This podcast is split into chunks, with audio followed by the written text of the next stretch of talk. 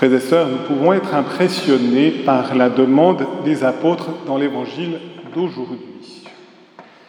Et pour en prendre la mesure, il est important de se dire ce qu'ils auraient pu demander autrement. Ils n'ont pas demandé beaucoup d'argent.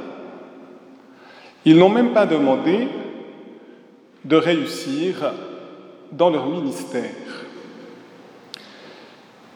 Ils n'ont pas demandé de gagner à l'euro million, même si pour faire un commentaire actuel, sans aucun doute, ça rendrait service pour la restauration de la basilique et même de la tour, ça rendrait aussi service à Radio Maria pour payer ce que nous devons.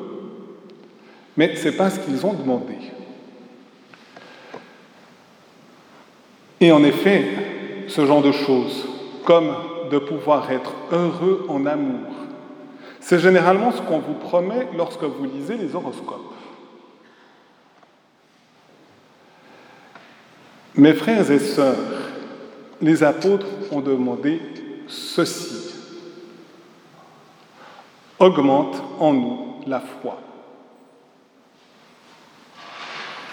On voit du reste que leur demande a été plusieurs fois corrigée par Jésus. Parce qu'en effet, Jésus s'est entendu dire par les deux fils de Zébédée que nous puissions siéger à ta droite et à ta gauche. Et il y avait sans aucun doute plutôt d'avoir les bonnes places. Mais ici, les apôtres demandent exclusivement augmente en nous la foi. Et c'est peut-être ce qu'il y a de plus important aussi pour nous aujourd'hui à demander. Bien sûr, ce n'est pas une foi morte qu'ils demandent, c'est-à-dire sans espérance et sans charité. C'est une foi vive, avec l'espérance et avec la charité, avec une vie pleine, théologale, d'union à Dieu. Si nous demandons cela, nous avons l'essentiel puisque nous avons Dieu lui-même et que à Dieu tout appartient. Et donc, c'est cette confiance absolue en la toute-puissance et en l'amour de Dieu, en sa bonté infinie que nous demandons en demandant augmente en nous la foi. Et Jésus nous dit, justement, si nous avons cette union avec lui, si nous lui faisons vraiment cette confiance totale et absolue, si vous aviez la foi gros comme une graine de moutarde, vous auriez dit à l'arbre voici des racines, toi, il va te planter dans la mer, et il vous aurait obéi. Parce que véritablement, nous sommes en lien avec Dieu. Cette foi, elle doit souvent s'exercer dans la nuit. Et nous pouvions déjà voir cela avec le prophète Habakkuk qui devait annoncer des choses qui n'étaient pas nécessairement les plus faciles, et il a l'impression qu'il n'y a aucun résultat. Et Dieu lui dit, je te donnerai une vision, consigne-la par écrit, elle est claire, même si tu ne vois rien. Et finalement, il lui dit justement, le juste vivra par sa fidélité. Le psaume était une invitation à la conversion. Et nous avons besoin d'un acte de foi pour entrer dans la conversion, parce que nous croyons à la miséricorde de Dieu. Et pour cela, nous pouvons justement comprendre que Dieu est capable de purifier véritablement notre cœur et jeter notre cœur dans le brasier ardent de sa miséricorde. Et donc, d'être véritablement sanctifié et de prendre le chemin de la sainteté. Saint Paul, qui a vécu aussi de grandes épreuves, qui était au terme de sa vie, qui était en prison, rappelle à son disciple Timothée, ravive le don gratuit de Dieu, ce don qui est en toi depuis que je t'ai imposé les mains. C'est le témoignage de l'ordination. Saint Paul a ordonné Timothée comme ministre de l'Église.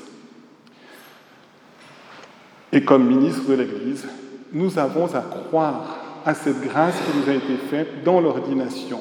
Sans cette grâce, vous pourriez tous rentrer à la maison. Parce que tout à l'heure, en prononçant les paroles de la consécration, si je n'étais pas prêtre, il n'y aurait pas la présence de Jésus au milieu de nous.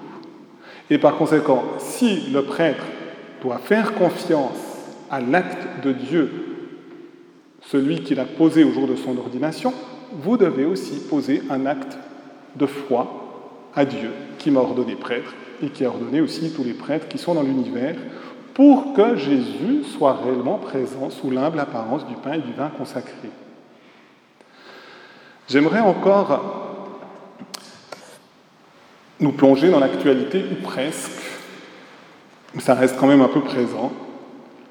Je ne l'aurais pas fait il y a un peu plus d'une semaine, parce que sinon on m'aurait dit, vous prenez un sujet politique, mais il est derrière, c'est les votations sur l'ABS. Peut-être qu'on peut faire un acte de foi aussi, non pas sur le résultat, manifestement c'était plus que serré, mais on peut avoir une lumière sur notre confiance qu'on peut faire à Dieu, et ça peut engager notre avenir. Et en effet, je suis sûr que beaucoup en Suisse ont voté en fonction de leur intérêt en disant si je vote oui ou si je vote non, j'aurai un peu plus de sous dans mon porte-monnaie. Ça peut être tout à fait légitime. Peut-être quelques-uns ont fait un autre raisonnement en disant je sais que ce n'est pas dans mon intérêt, mais peut-être qu'il faut favoriser les femmes ou il faut favoriser les personnes un peu plus âgées qui arrivent à l'approche de la retraite. Ou d'autres se sont dit, c'est pas dans mon intérêt, mais nous allons favoriser finalement les jeunes pour les générations futures. Et voyez, on peut faire, vous ne saurez pas comment j'ai voté, mais on peut faire vraiment un choix qui est véritablement un choix politique qu'on peut faire devant Dieu et on peut voter dans un sens comme dans l'autre avec des bons motifs ou des mauvais motifs. J'aurais envie de dire, Maintenant que le projet de l'AVS est passé,